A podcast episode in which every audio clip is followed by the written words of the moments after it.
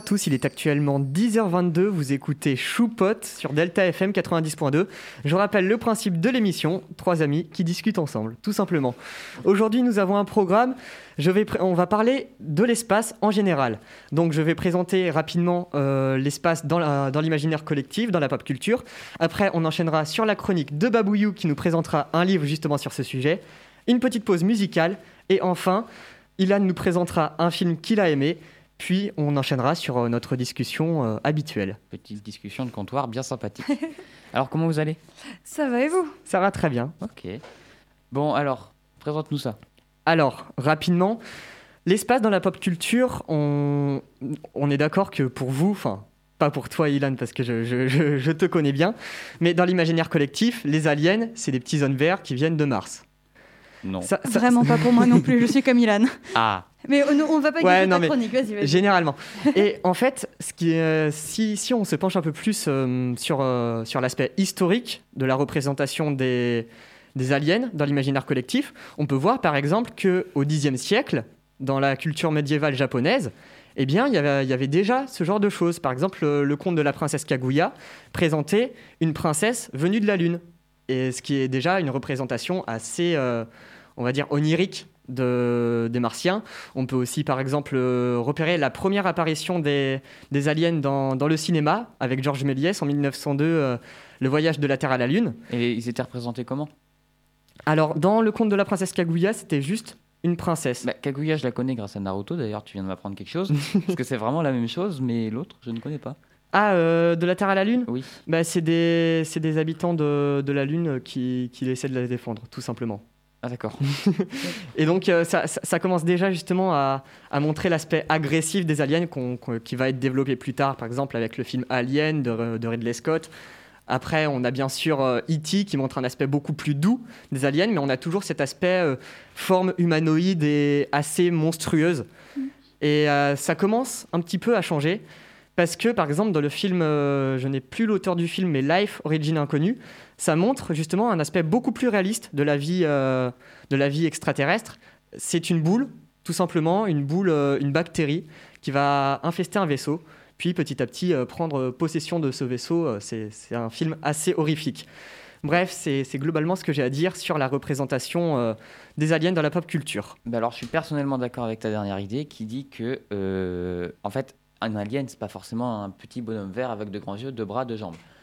on ne sait pas, ça peut être sur toute la forme. Et je vois que dans la pop culture, les romans, les films, les séries, tout, c'est en train d'évoluer vers pas une forme humanoïde, mais vraiment euh, des vraies, pas théories, mais des vraies idées qui sont de quelque chose de beaucoup plus réaliste. Mm. Et ça, voilà, ça j'aime bien.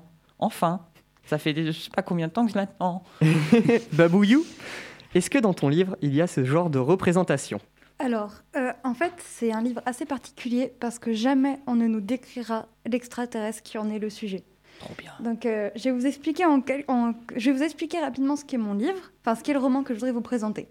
Donc, euh, c'est un livre qui parle de vie extraterrestre et de nom de premier. Alors oui, comme ça, ça peut faire peur pour les allergiques des maths, mais je vous jure, il vaut le détour. C'est d'ailleurs le livre qui m'a fait définitivement tomber amoureux de cette matière. Mais ça, c'est un autre débat. Parce que tu es amoureux des maths J'adore les maths. Vraiment, je, suis nulle en maths, mais j'adore les maths. Depuis que j'ai 13 ans, j'adore les maths. Alors, le livre dont je vais vous parler s'appelle Humain et a été écrit par Matt Haig. Nous y suivrons l'histoire d'un extraterrestre qui, comme nous l'apprendrons, vient d'une galaxie très lointaine où d'autres planètes sont habitées. Un scénario un peu Star Wars. Mais surtout où les autres formes de vie intelligentes sont justement beaucoup plus intelligentes que nous. Pour vous dire, sur la planète dont notre cher ami est originaire, la population n'est constituée que de génies des maths, pour qui d'ailleurs les noms premiers sont le ciment de leur société, et ils sont même capables de maîtriser la téléportation, l'immortalité et le clonage. et bien d'autres choses, rien que ça exactement, et bien d'autres choses dont leur société étrange et dénuée de sentiments sont capables. Bon, le clonage justement. C'est ce qui va arriver à notre personnage, qui va se retrouver propulsé dans une aventure qu'il n'avait pas prévue. À des millions et des millions d'années-lumière de là, un homme nommé Andrew Martin, illustre mathématicien, oh, c'est dur à dire comme mot, mathématicien, vous avez compris, reconnu dans le monde entier, résout l'hypothèse de Riemann. Pour ceux qui la connaîtraient pas, cette hypothèse démontrerait dans la... oh, excusez-moi, je vais reprendre ma phrase, je bafouille. T'inquiète pas, prends ton temps. Pour ceux qui ne la connaîtraient pas, cette hypothèse démontrerait dans quelle logique les nombres premiers sont disposés. Pour beaucoup, et notamment dans ce livre, la résolution de cette hypothèse sonnerait le début d'immenses avancées pour l'humanité. Et c'est justement cette hypothèse qui a permis aux espèces vivant aux confins de l'espace de développer tant de technologies. Alors, cela n'est pas au goût des habitants de l'espace, qui craignent que la bêtise humaine fasse de ces connaissances une arme destructrice. Il leur faut donc détruire les preuves de cette résolution, et notamment en tuant les personnes au courant.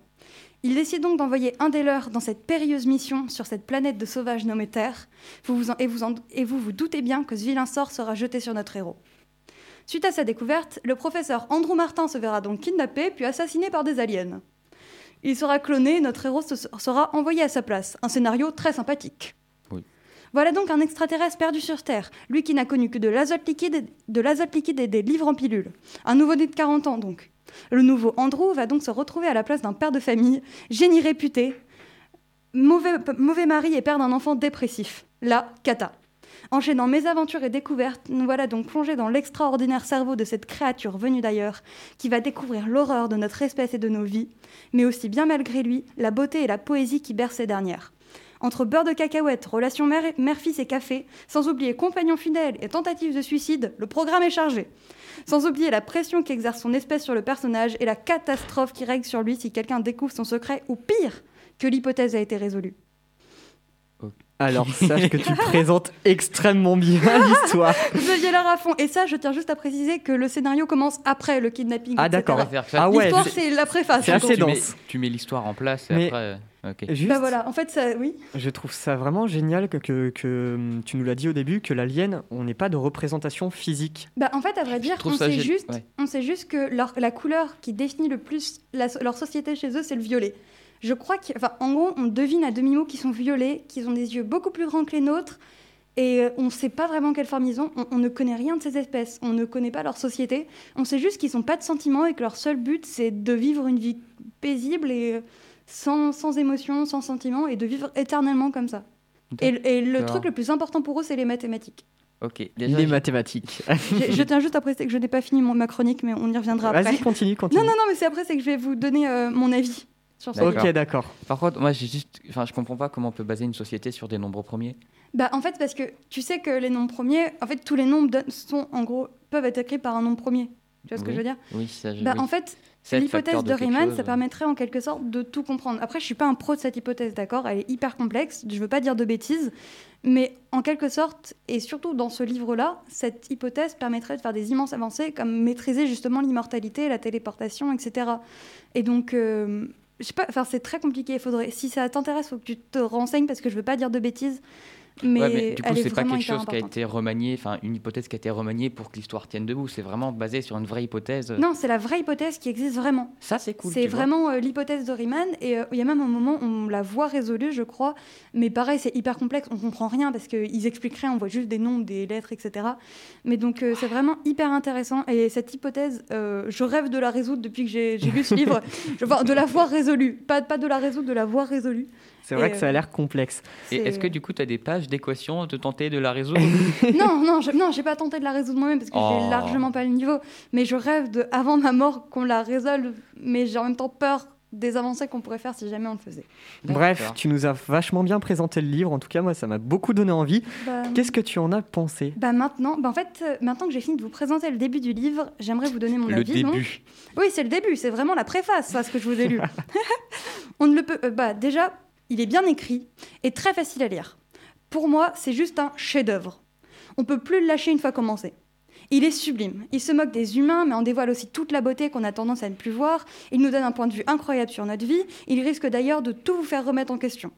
Je l'ai lu à 13 ans, ça m'a bien fait réfléchir.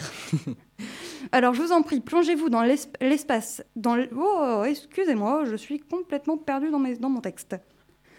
Donc, il nous donne un point de vue incroyable sur notre vie, etc. Je vous en prie, plongez-vous l'espace d'un livre dans la peau de cet incroyable personnage et découvrez la fabuleuse épopée d'un alien perdu sur notre, sur notre merveilleux caillou. J'aimerais également vous faire part des critiques très pertinentes du site Roman Culture Top à son égard. Il dit, je cite, que c'est une histoire allégorique qui met en scène les absurdités de l'espèce humaine, non seulement de ses us et coutumes, mais aussi du contraste souvent choquant entre son avancement technologique et son manque de sagesse. L'humour né de ces absurdités, vues par un outsider, mais aussi né des bourdes que cet étranger commet à cause de sa profonde incompréhension des mœurs et de la psyché humaine. Le style simple et vivant qui met en, scène une philosophie positive et facile à, saisir, une intrigue bien, menée qui donne envie de savoir ce qui va se passer et de bonnes observations sur le comportement humain, un livre qui parle bien, mais même parfois de façon émouvante, de sujets difficiles tels que le suicide, le sexe sans amour et l'amour qui est le sens de la vie. Donc euh, malgré tout, on peut lui observer quelques défauts. Par exemple que les grands thèmes du livre et la façon dont ils sont traités ne sont pas très originaux. On retrouve par exemple le thème central de l'intrus plongé dans une culture qui lui est totalement étrangère dans de nombreuses histoires. Par exemple des histoires menant des, en scène des extraterrestres euh, dont l'émouvant film Capax avec Kevin Spacey, le merveilleux classique Le jour où la Terre s'arrêta, ou la série américaine humoristique Troisième planète après le Soleil. Évidemment, je les ai tous vus. Vraiment Non. Ah, Un instant, j'ai eu peur. Mais aussi des histoires de poissons hors de l'eau, comme les superbes carnets de Major Thompson de Pierre Daninos, excusez-moi pour les prononciations si je le fais mal, ou même le guide du voyageur galactique de Douglas Adams. Euh, on, doit, on doit parfois accepter de suspendre un peu notre incrédulité, car, bien que convaincant dans son, dans son ensemble, le récit des réactions du narrateur extraterrestre manque parfois de cohérence. Bon, je partage pas tous ces avis, de, tous ces avis du site, mais il me semble pertinent d'en faire part et c'est important d'en avoir conscience. Bah, déjà, j'en ferai ressortir quelque chose, c'est que vu comment tu nous, tu nous le vends, même si les thèmes sont vus et revus, je trouve qu'il le fait d'une façon innovante et différente en mêlant science, enfin pas science-fiction, mais vraie science du coup. Science, euh, ouais. ouais. science. Mmh au sens propre, mais avec quelque chose de réel, et il arrive à parler de vrais sujets concrets comme euh, donc sexe sans amour. Je trouve que c'est bien d'en parler. Euh, dépression, le dernier, j'ai. Tu avais parlé de suicide, si je oui. me souviens oui. bien. Quelque chose comme ça. Oui, et je trouve que c'est vraiment bien de l'aborder et qu'il. Enfin, je l'ai pas lu, hein, mais de ce que tu nous le vends, d'ailleurs, tu le vends très bien. C'est, ça donne vraiment envie de le lire et c'est. En fait, c'est vraiment un parfait mélange de ce que je comprends entre science et philosophie d'un côté. Bien sûr, exactement. Et surtout, c'est très intéressant d'être plongé dans le cerveau de quelqu'un qu'on imagine, on imagine sa vie, on imagine son espèce, etc. Mais on ne nous la décrit jamais totalement. Il y, a, on, on, il y a plein de parts de mystère qui restent et, et, ça nous donne vraiment envie de plonger dans sa vie aussi, vous voyez. Et donc, oui. c'est vraiment un, un heurt, enfin, un choc magnifique entre, entre l'extraterrestre qui découvre le monde et nous qui voulons découvrir l'extraterrestre. Et au final, c'est vraiment super. C'est la différence entre des gens, on reviendra à ce qu'on ce qu a dit la semaine dernière, mais entre les gens qui maîtrisent l'art et qui ont ce, vraiment ce côté, et moi qui suis, c'est vrai, ça, je n'y avais pas pensé. non. Bref, merci beaucoup pour ta chronique Babouillou. Bah, je vous en prie. Ça vous dirait une petite pause musicale? Je Bien suis pas sûr. contre. Justement, d'ailleurs, ça vous, la pause musicale vous rappellera peut-être le conte de la princesse Kaguya avec la princesse de la lune. C'est parti.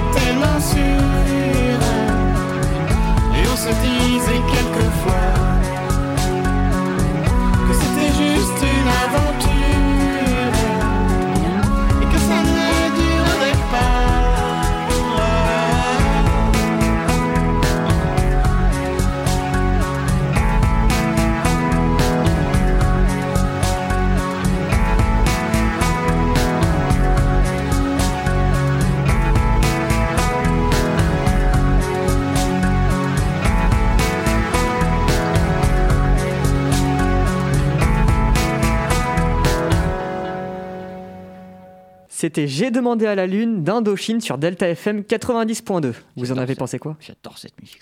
Super. Ça vous dirait de- d'écouter une petite présentation de, de Seul sur Masse de Ridley Scott par Ilan? Oh, pourquoi pas? Moi, personnellement, ça me va. hein. Bon, franchement, moi aussi. hein. C'est Oh. pas nous, c'est pas nous qui parlons, c'est Ah oui. l'essentiel. D'accord. Allez, on t'écoute. Donc je vais vous présenter, comme a dit euh, Art- euh, bah, pff, oula, je me mélange. Euh, Pushido, oui. Donc le film Seul, Seul sur Mars. Donc ce film compte l'histoire de l'astronaute Mark Watney, incarné par Matt Damon, qui a malheureusement été abandonné sur Mars. Situation qui nous est, tous déjà arrivée. Mais comparé à nous, il va pas juste crier à l'aide avant de se caler dans un coin en position fétale et se laisser mourir tel un rat mort décidé en plein Paris. Non, faut pas oublier qu'il est américain dans un film américain. Il va donc user de son génie et de ses nombreux diplômes pour planter des patates et les faire pousser grâce aux excréments, grâce aux excréments des coéquipiers qui les ont abandonnés. Je trouve ça logique, personnellement. Après quelques mois de vacances méritées sur la planète rouge, notre astronaute, bah, il en a marre, il décide de rentrer. Il va donc prendre sa super voiture, aller déterrer le super satellite enfoui depuis, de- depuis des super années, établir une super connexion avec ses copains de la NASA. Ils vont donc, ils vont donc discuter pendant, pendant à peu près de longs mois, avec une connexion pire de la DSL de chez moi, alors que j'habite avec plus de moutons que d'habitants. Puis, au terme de discussions compliquées, ils vont réussir à se comprendre et se donner rendez-vous en plein espace. En même temps, c'est la NASA. Notre petit génie va donc, va faire 2-3 travaux à base de draps et de sangle sur une vieille fusée qui avait atterri sur Mars et s'en servir pour, euh, rejoindre ses anciens copains qui l'ont abandonné sur Mars. Bon, après, je vais pas vous mentir, je dis ancien, mais je sais pas. Mais personnellement, si vous m'abandonnez à 62 millions de kilomètres du McDo le plus proche, ça aura des conséquences sur nos relations. Bref, il va donc décoller, non pas dans le calme, non, ça a quand même pas mal secoué. Et malgré quelques petites turbulences, notre génie mécanicien informaticien botaniste astronaute va réussir à rentrer chez lui. Voici le gros de l'histoire. Je vous conseille vraiment de regarder ce film, je l'adore. Je le résume un petit peu vite fait, mais il est incroyable. Après, pour plus de détails, donc comme l'a dit euh, Pushidou, ce film a été réalisé par Ridley Scott, il est sorti en 2015, et euh, donc euh, Matt Damon en acteur principal, et puis deuxième, j'ai oublié, je suis désolé. Donc déjà, juste une petite question, est-ce que vous l'avez vu? Je l'ai vu. Alors, je crois que je l'ai vu, mais pas en entier, et il y a très longtemps. Ok, J'en ai je- je pas souviens- énormément de souvenirs non plus, mais j'ai peut-être genre un ressenti qui. Moi, je me souviens juste de la scène où il l'abandonne. Voilà. Moi, je me souviens de la scène où il fait pousser des patates. Ah oui, il y a- oui, je crois que je me souviens aussi des patates, mais je suis pas sûre. Euh, ben, franchement, déjà, je vais en parler plus tard, mais réussir à faire pousser des patates sur Mars, c'est quand même un bel exploit. Bref, C'est un exploit, en effet. j'ai déjà, personnellement, je- vraiment ce film, je l'adore pour plusieurs raisons. Déjà, l'histoire m'a tenu en haleine et m'a plu. Et bon, il y a- c'est forcément un film américain, donc même si vraiment le nerf de ce film, c'est vraiment que techniquement, il est, il est fidèle, il est réalisable, c'est incroyable. À part quelques, quelques petits. Petite fantaisie. Ouais, comme les draps pour décoller sur une fusée. euh, Ouais. N'essayez pas chez vous, ça ne marche pas. Oui, voilà, ça passe parce que c'est américain, c'est un film et c'est parti. Mais sinon, c'est. Oui, voilà, au pire, bah, tu meurs. Bon, alors, est-ce que je peux vous demander, même si ça fait longtemps, votre petite critique de ce que vous en rappelez ou ça va être compliqué? Je pense que pour toi qui l'as vu il y a trop longtemps. Bah, c'est que moi, je me souviens que ça m'avait semblé un petit peu pas irréaliste, mais euh, j'ai pas, été trop fan quand je l'ai vu la première fois. Ça m'avait paru un peu glauque. Enfin, j'aimais bien le fait qu'il se débrouille tout seul sur Mars, etc. Mais c'était peut-être un peu mais trop mélodrame pour moi. C'était peut-être pour ça que j'allais me coucher à 22h, mais c'est un détail. Et toi? Mais personnellement, j'en ai pas énormément de souvenirs, mais je me souviens l'avoir plutôt apprécié, sans plus, parce que je l'ai trouvé un peu euh, ennuyeux au bout d'un certain moment. Mais j'avais beaucoup aimé, si je me trompe pas, l'étalonnage, qui franchement... euh, Non mais l'étalonnage, je rappelle pour nos téléspectateurs, l'étalonnage, c'est le travail des couleurs sur l'image dans un film. Et donc, sur Mars, cet aspect rouge avait été beaucoup plus retravaillé que sur certains autres films, et j'avais beaucoup apprécié. Et il y avait aussi quelques clins d'œil à 2001, l'Odyssée de l'espace de Stanley Kubrick, qui euh, sont toujours appréciables.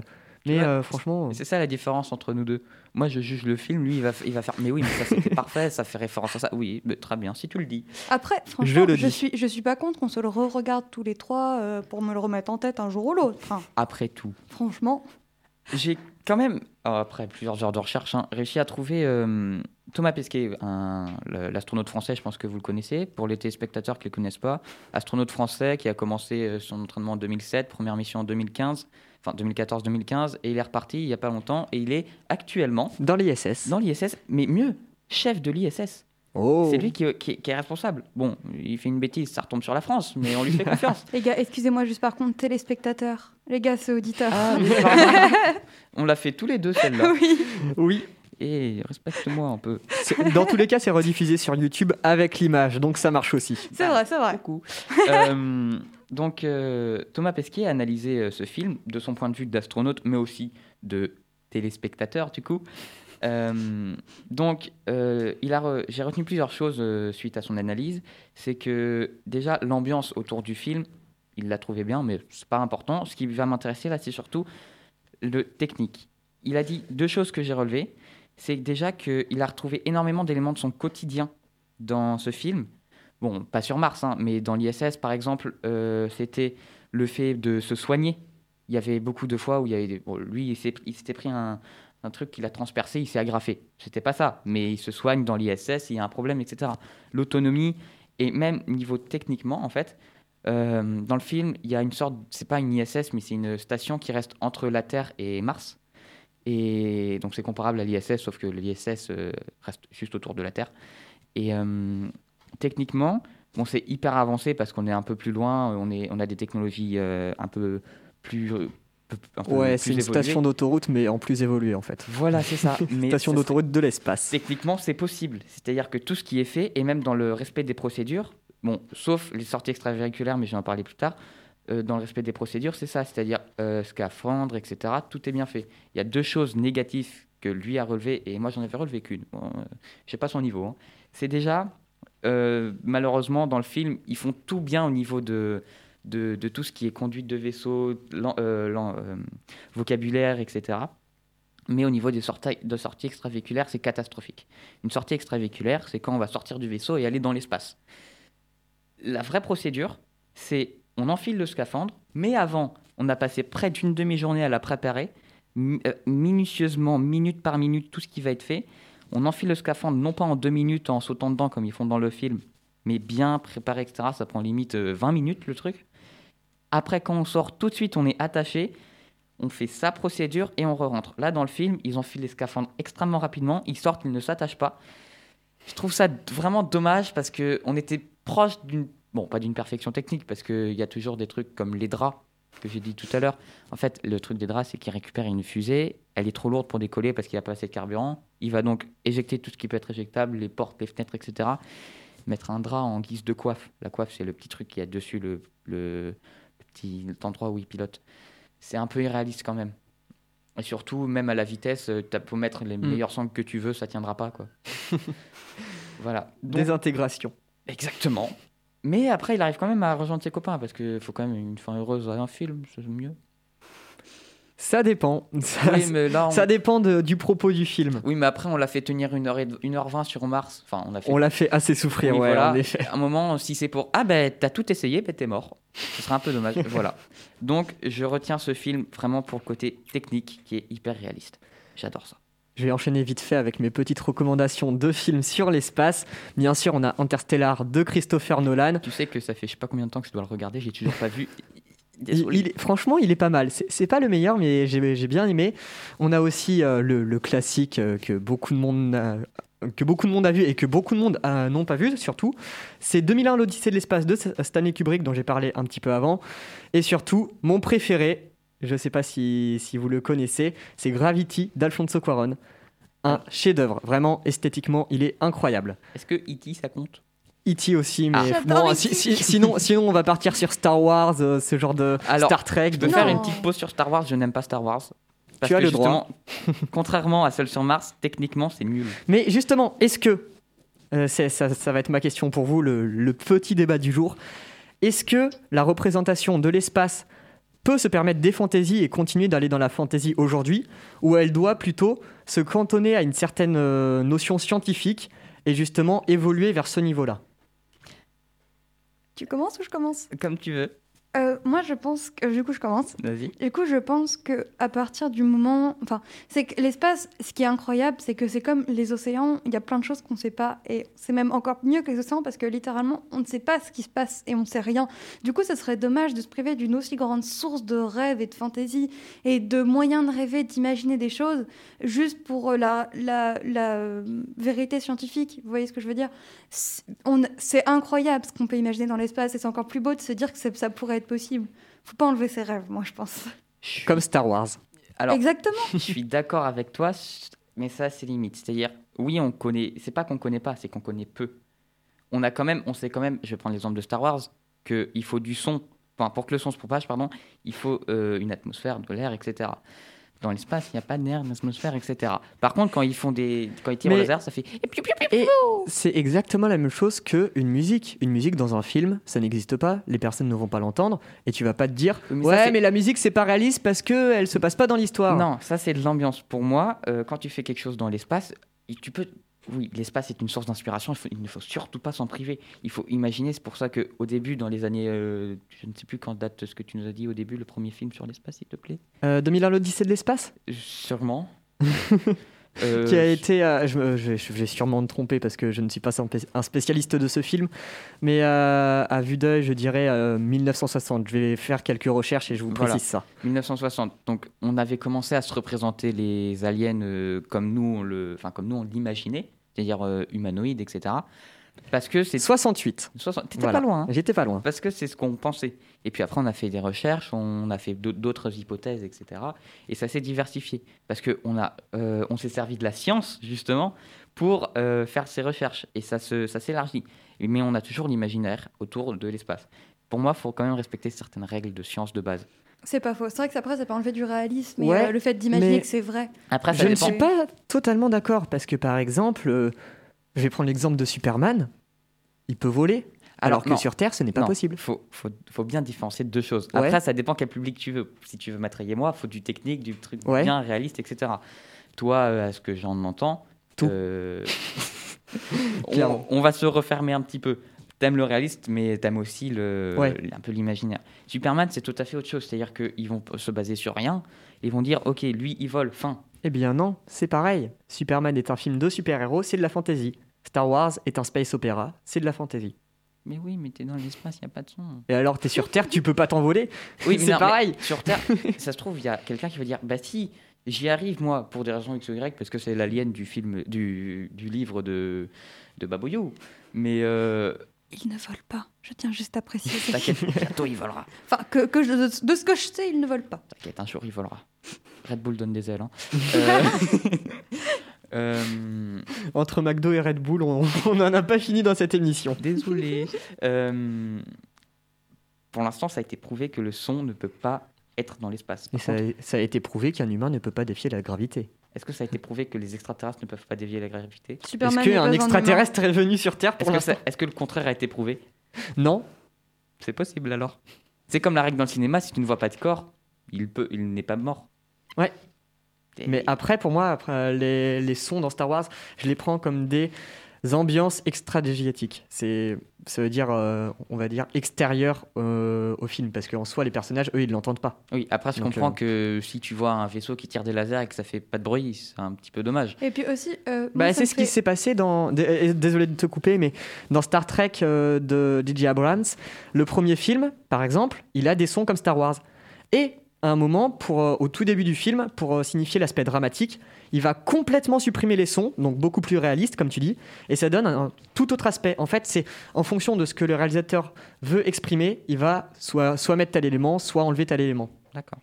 C'est ce que je voulais dire en gros. Et puis aussi le fait que. Excuse-moi, Enfin voilà, c'est juste ça, voilà. Oui, ça, dé- ça dépend en fait quel public tu vas attirer.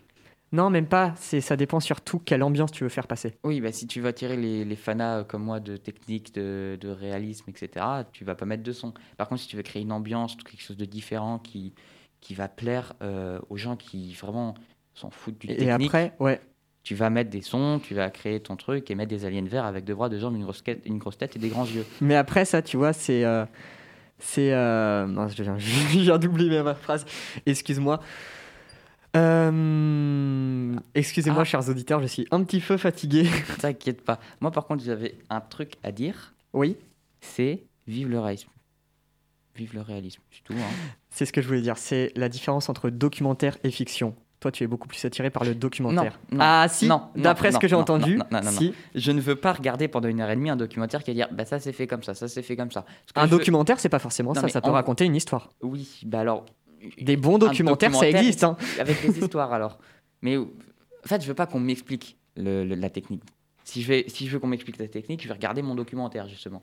Mais si je regarde un film, je veux que la technique soit présente sans forcément l'expliquer, mais comment que ce soit bien réaliste? Mais je rappelle pour toi et nos auditeurs, le documentaire fait partie du cinéma. Et ça peut exprimer une histoire. Tu peux euh, passer des, certains éléments, apprendre des éléments des spectateurs en tant que documentaire, mais sans le faire voir aux spectateurs. Et c'est ça le génie euh, des réalisateurs, des bons réalisateurs de documentaires. Tu marques un point. non, j'avoue, tu marques un point là. Bref, est-ce que quelqu'un d'entre vous a quelque chose à rajouter? Jamiti. Voilà, sachez-le. J'adore ce film.